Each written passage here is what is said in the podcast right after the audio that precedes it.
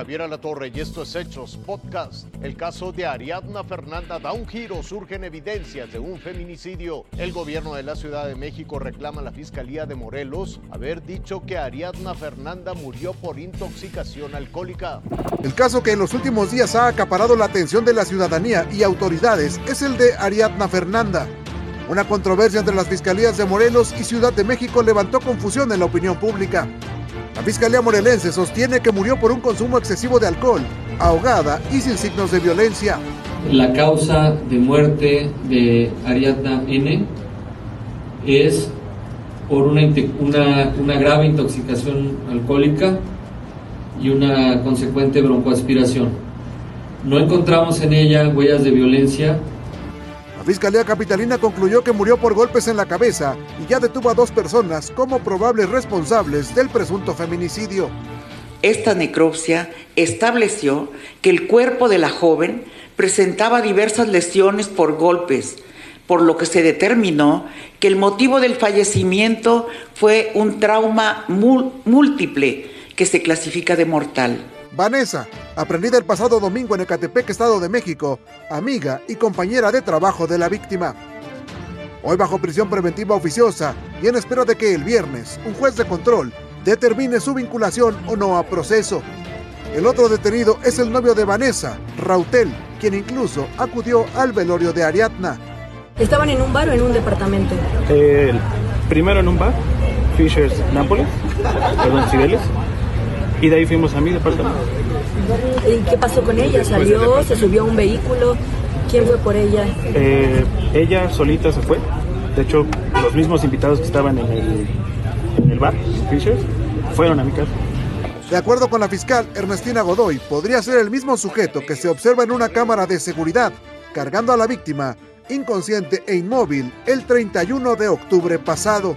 Este hombre fue identificado como Rautel N, al contar con las mismas características físicas de quien se presentó al velorio de la víctima, lo que permitió identificarlo como la misma persona que aparece en la imagen. La mañana del lunes, el presunto implicado se entregó a las autoridades en Monterrey, Nuevo León, y pronto será puesto en manos del Poder Judicial Capitalino. De este caso se supo por la presión mediática. Sin embargo, hay una oleada mayor de crímenes que se mantienen en la opacidad porque no tienen la difusión en redes y prensa. No solo son feminicidios, sino también homicidios.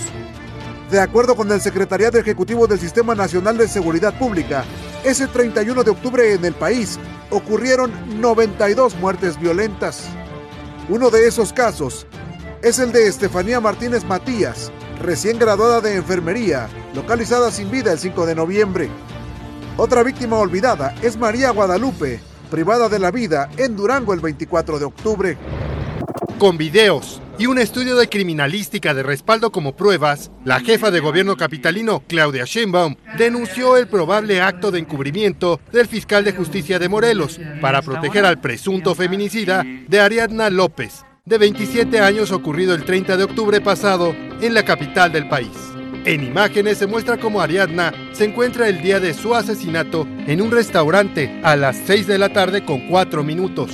La siguiente imagen muestra que a las 7 con 17 minutos, Ariadna, acompañada de sus presuntos homicidas, entran al departamento de la calle de Campeche, número 175 en la colonia Roma.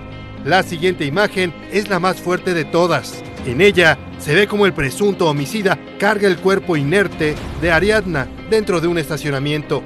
Un día después, se encontraría el cuerpo de Ariadna en la carretera México-Cuernavaca a la altura de la curva de la Pera.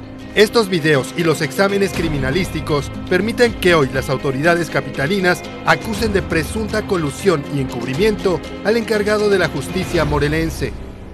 He solicitado a la Fiscalía General de Justicia de la Ciudad de México que dé vista de este caso de encubrimiento del fiscal general de justicia del estado de Morelos a la Fiscalía General de la República. Porque queremos que nunca más se culpe a una mujer, se le victimice, se le menosprecie y se encubra un feminicidio.